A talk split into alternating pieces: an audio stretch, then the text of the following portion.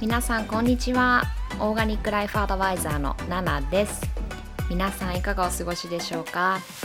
いつもポッドキャスト聞いてくださってありがとうございます。毎週木曜日日本時間で金曜日ですね。ポッドキャスト更新中です。オーガニックライフスタイルっていうありのままの心地よく自然に生きるライフスタイルのコーチングをしているのですが主に食や健康美容マインドセットメインにこちらのポッドキャストではお話ししています。アメリカカリフォルニアロサンゼルスからナナがお送りしております。皆さんもうポッドキャストの購読はお済みですか？購読すると毎週自動的に新しいエピソードが更新されます。ドライブ中や電車の中家事をしている時料理をしている時リラックスしながら聞いてくださいね。はい皆さん今週1週間はいかがでしたか？私はですね突然思い立って、えー、ロサンゼルスから約2時間から2時間半ぐらいかな車を飛ばしてサンディエゴに行ってきました。皆さんサンディエゴってご存知ですか？初めてね行ったんですけどもなんか同じ州なのに全然違うまあ全然違うっていうか都会は都会なんですけどもなんか人の雰囲気だったりとかあとはなんだろうな環境の違いっていうか2時間離れただけでこんなに変わるんだなってねびっくりしました。はい。なんか結構ロサンゼルスはまだまだっていうか、まあ、ここ1年ぐらい、まあ、コロナですごくあの規制がかかっていたりとかなんかこう厳しいルールがあったりとかするんですけどもまあサンディエゴも同じカリフォルニアなので一緒なんですけども結構ロサンゼルスとかだったら例えばレストランとか行ってそのマスクをちゃんとしてないとあの店員さんが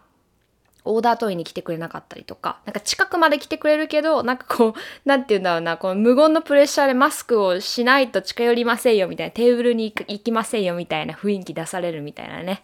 あの、別にそれが悪いことではないんですけれども、っていう感じで結構あの、厳しい感じは、あったんですけども結構サンディエゴだとマスクしてない人結構道歩いてたりとか結構それをしてしまうと LA だと周りの人に白い目で見られたりとかするんですけどなんかそういった違いとかなんかレストランとか行ってマスクしててもなんかしなくていいよとか逆に店員さんに言われたりとか、まあ、それがいいのか悪いのかちょっとそれは置いておいて、うん、なんかそういうねあの違いにびっくりしましたよいろいろ。はい、まあ、そんな感じでですねまあたった一泊でしたがあのホテルステイしてちょっとゆっくりしてきました。はい、まあ、リラックスしてもう今はバリバリ仕事に戻っております。はい。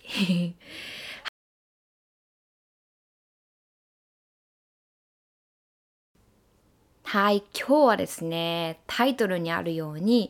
自信についてお話ししたいと思います。どうですか？皆さんは自信あるって言い切れますか？ねこう何か自信があるかないかってなんかそのなんだろうなその人の性格の一部みたいな感じで捉える方が多いと思うんですけどもみんな私たちみんなその自信っていうのを手に入れることができるんです。うん、でもそれは本当に私たち次第であって私たちが私たち自身をどうやってどういうふうに受け入れてあげるか理解してあげるかそして信じてあげるかっていうのがねとっても大切なんですけどもまあそうは言っても自信なんてね簡単につけられないよって思う方もいらっしゃると思うので今日はまあその日々ですね日常の中でできること自信をつけるためにっていうのを今日は紹介して、えー、まあうんまあ結果でですね3ヶ月後半年後1年後にこう自分自身に対して自信がえー、つけられるようになるっていうのはですね今日はお話ししたいと思います。まあ私はですね結構マインドとか、まあ、性格を変えるとか思考を変えるっていうのは、まあ、ある意味すぐには変えられないと思っています。でもその分時間をかけた方が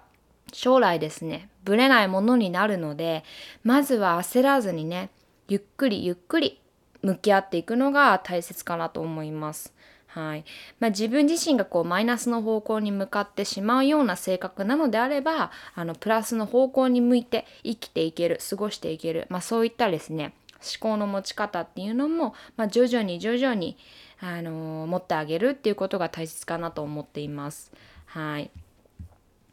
で自信があるのとないのでは何が変わってくるかって、まあ、具体的に話すとでですねまず自信ある人は自分の人生を自分が好きなようにアレンジすることができます。でも逆に自分に自信がない人は自分のことを、まあ、言葉の通りね信じてあげることができていないのである意味その自分の人生が他人任せだったりとか世間任せだったりとかそのね自分の基準っていうところに自分の人生を置けていないような、まあ、そんなね日々の過ごし方になってしまうんですけどもまあとは言ってもその自分に自信がないと長年思っている人はもうそれこそこう自分に自信がないマインドっていうのも根強いものになってしまっていると思います。まあ、なのでこう想像もつかなければこう自信をつける方法とかっていうのを聞いたとしてもなんかねしっくりこう心に入ってこないっていうか、まあ、そんな感じだと思うんですね。まあ、私自身がそうだったからめちゃめちゃわかります。はい。まあ、なんか自信がそもそもなかったから常にこう構えの姿勢でいたし、まあそれってある意味、そのずっとね子供の頃から蓄積していったこうマインドのあり方っていうか徐々に徐々にこう作り上げて作り上げられたものなのでまあ本当にね言ったら簡単には変えられませんでした。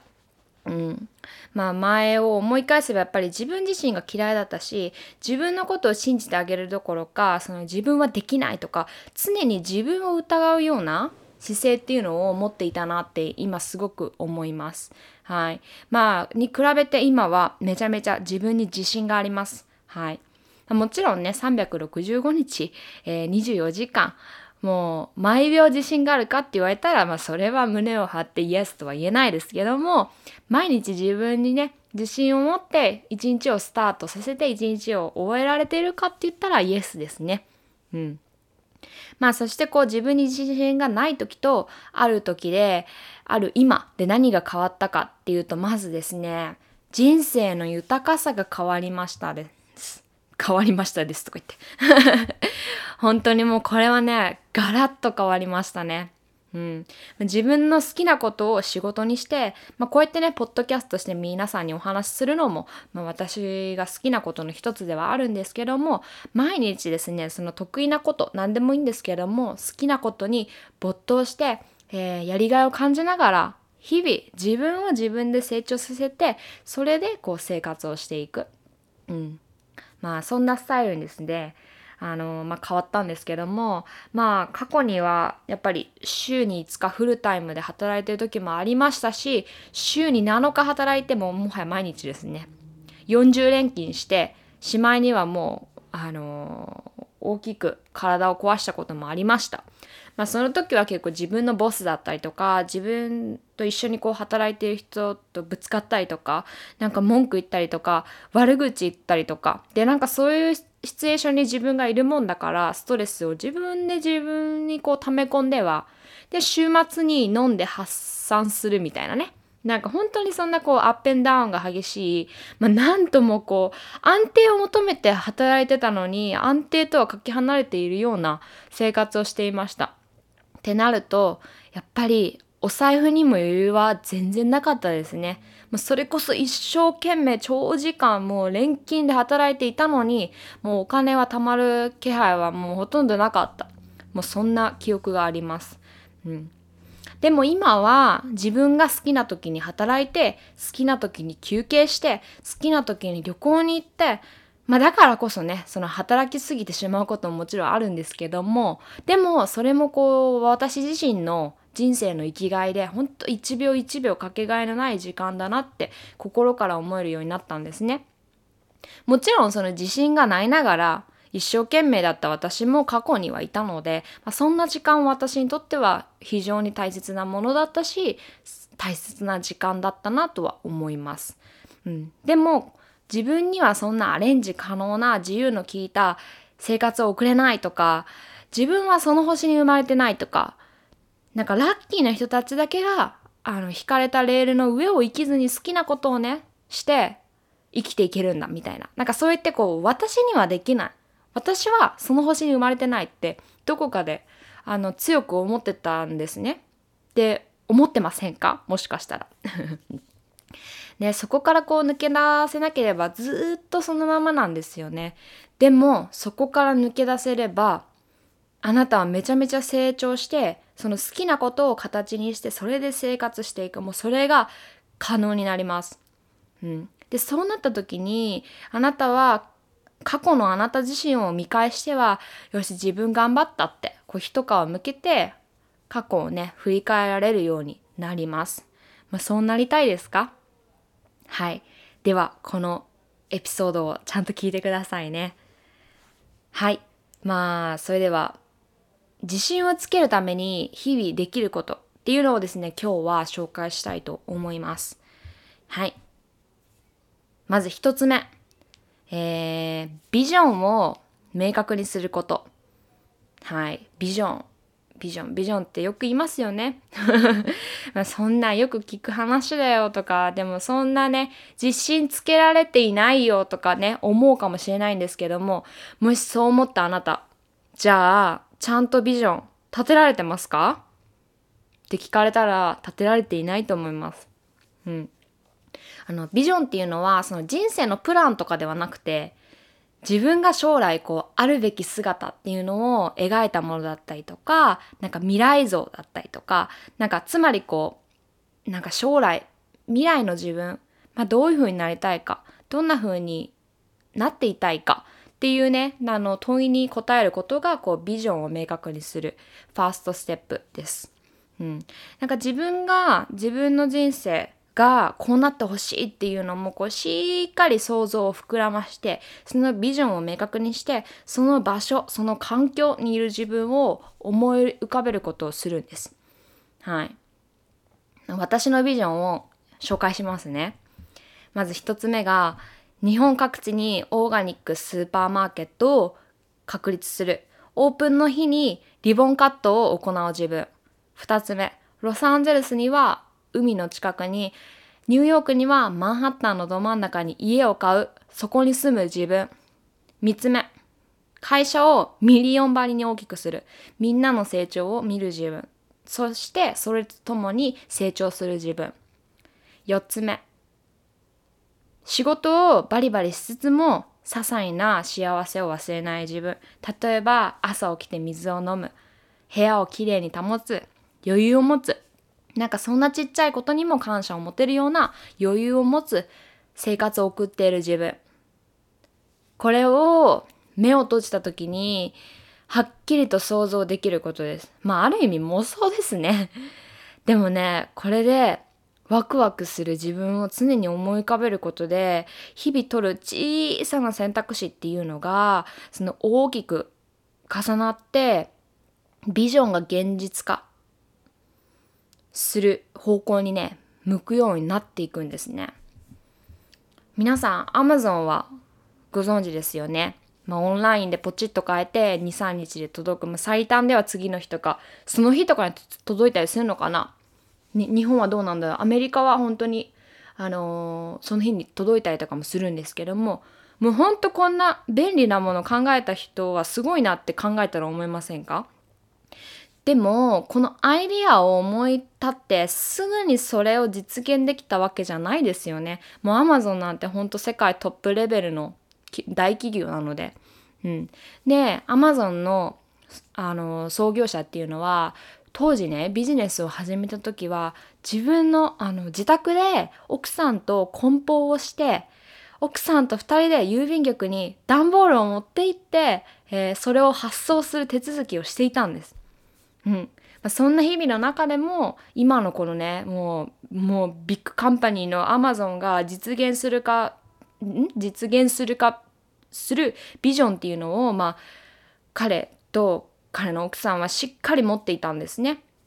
だからその夫婦で始めてちっちゃいちっちゃいビジネスが今や世界トップの事業となったんですけども本当これが可能になったのはただただ本当しっかりとした明確なビジョンを持っていた。もうこれに限りますね。もちろんそこに向かう努力もあったと思うんですけどもこのビジョンがなかったらそこへは進めなかったと思います。その努力をすることもできなかったと思います。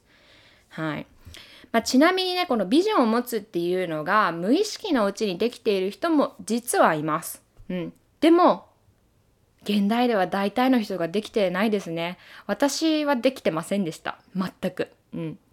なんかこうだったらいいなとかあなんかこういう場所にいたかったなとかそういうなんか夢はあったとしてもなんかその後に来る考えっていうのはその夢に夢の場所にいる自分ではなくて何て言うんだろうな自分にはできないとか自分はそのそれを可能にする星に生まれてきていないとかなんかそう断言してはその自分のビジョン自分の夢っていうのを打ち消す自分のねマインドでした。うん、なんかある意味そういうものは自分が自分で作り上げているものでもあるしそもそもはその自分の周りの影響周りの大人の影響自分の親のマインドだったりもう掘り下げればいろいろ出てきます。私の親にですねよく言われたことがあって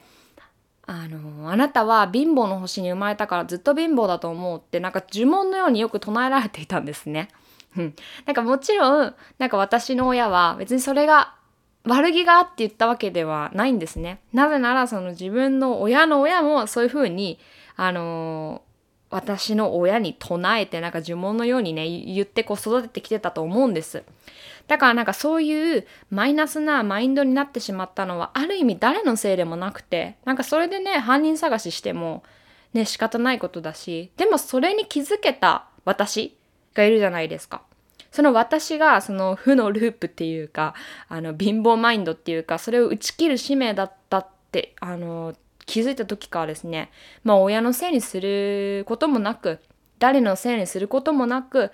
なんか貧乏の星になんて生まれてないって自分がビジョンをしっかり抱いて明確にしてそこに目指す自分の一番のサポートに自分でなってあげればそれは必ず叶うって強く思ったことで私の人生は大きく変わりました。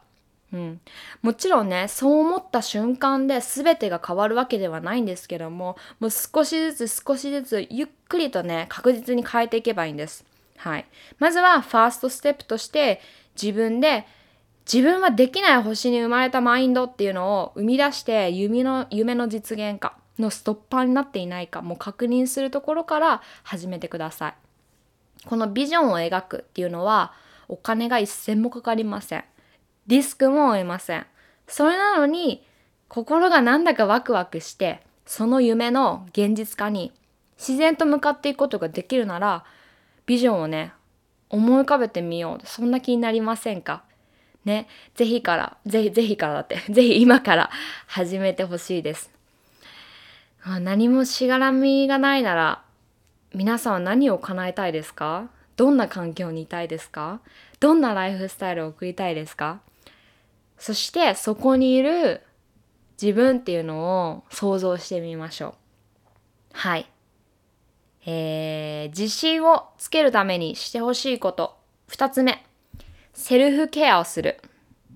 はい。これもよく聞く話ですね。そしてこうセルフケアセルフケアってこうね忙しい毎日の中でもうそんなことできないよそんな時間ないよって思うかもしれません。でもセルフケアっていうのは別に高級なエステに行くとかスパに行くとかなんかそういった規模の話でなくても全然いいんです。例えば毎日常に飲むお水をクリーンなものに変えてみるとか自分のためそして地球のためを思ってプラスチックを少し避けてみるとかまあ、これは私が意識してることですけどね。はい。ま、なんかそれ以外にも好きな本を読んでみるとか、好きな映画を見るとか、とにかく自分の好きなことをする時間っていうのをセルフケアとして自分にちゃんと与えてあげること。うん。なんだかこう自分のことを後回しにしてしまったりしていませんか？うん。例えば、自分のもう大切で大切で大切で仕方ない人のことをあなたはケアしてあげたいって思いますよね。うん。大切にしてあげたいと思いますよね。それをぜひ自分自身にもしてあげてください。本当に些細なことでもいいから自分自身で自分をケアする。セルフケアする。それを少し意識つけ意識つけてあげるだけで本当にね人生の土台っていうのはガチッと固まってその自分自身が思い描くものやビジョンだったりねそういったものがスムーズに現実化するようになります。例えば一から授業を始めて成功した人たちは、まあ、自分のケアこのセルフケアっていうのをしっかりできているんですね。自分のことをしっかり理解して自分のケアをしながら自分の気持ちを自分でコントロールする。これが日々の土台なので要はセルフケアができてないと何もねこうあなたの夢は実現しません。うん。本当にね現代人は詰め込むことばかり押し入れられるんですけどもでもね人間の容量ってそんなにないんですよねだからみんなパンクするんですストレスフルになるんですプレッシャーと戦いながら生きているんです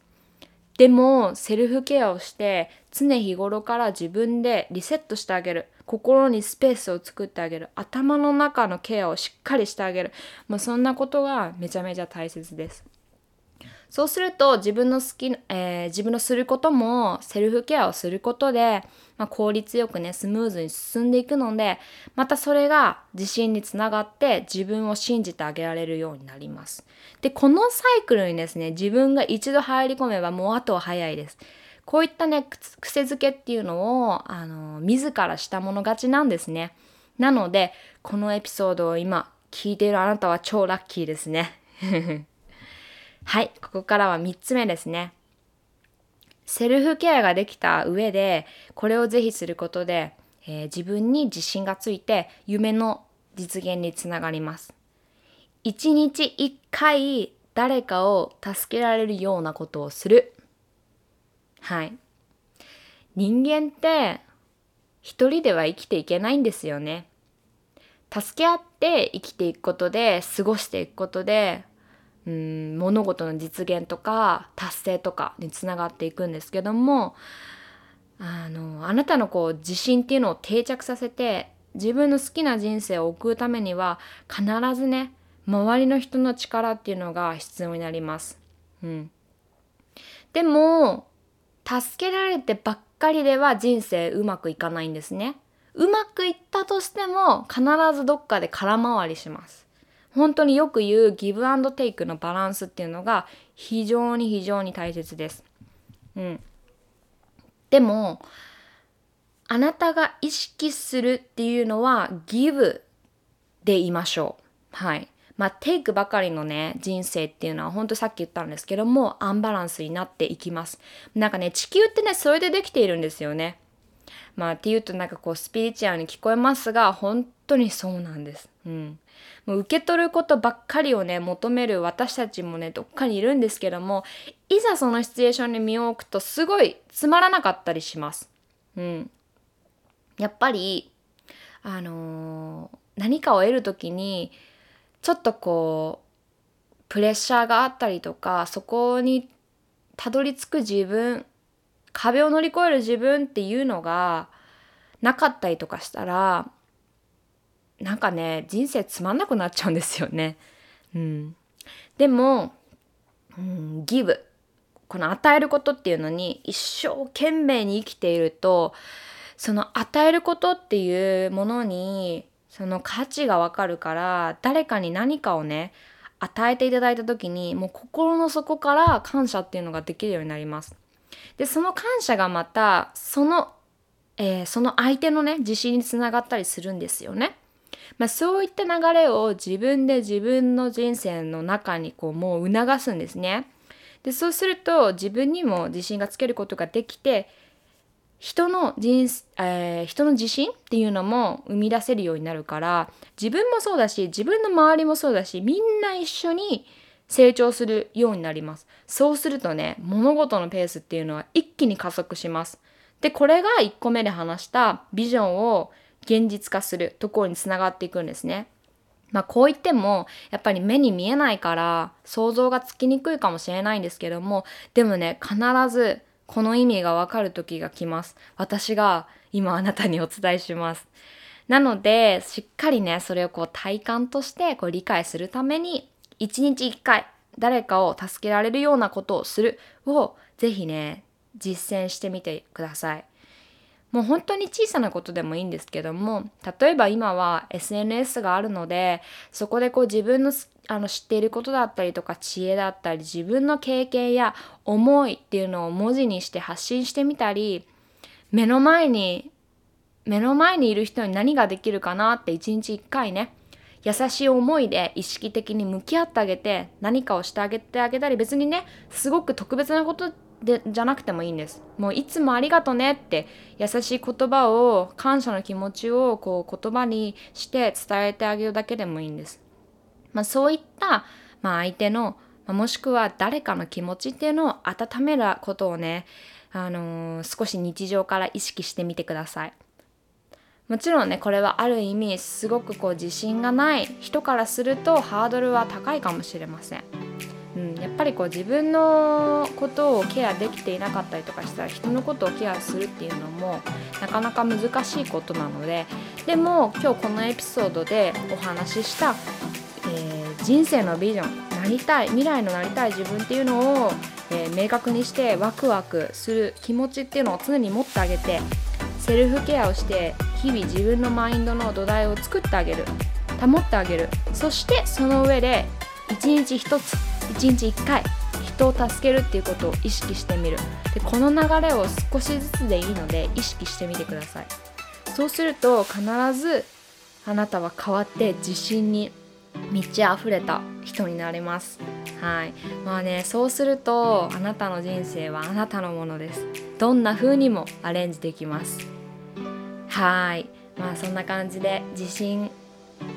がない人への、えー、アドバイスっていうかステップっていうかそんなお話でした。はいいかがでしたか？今ね自信がない人は自信を持つなんてめちゃめちゃハードルの高いことだって思うかもしれないんですけども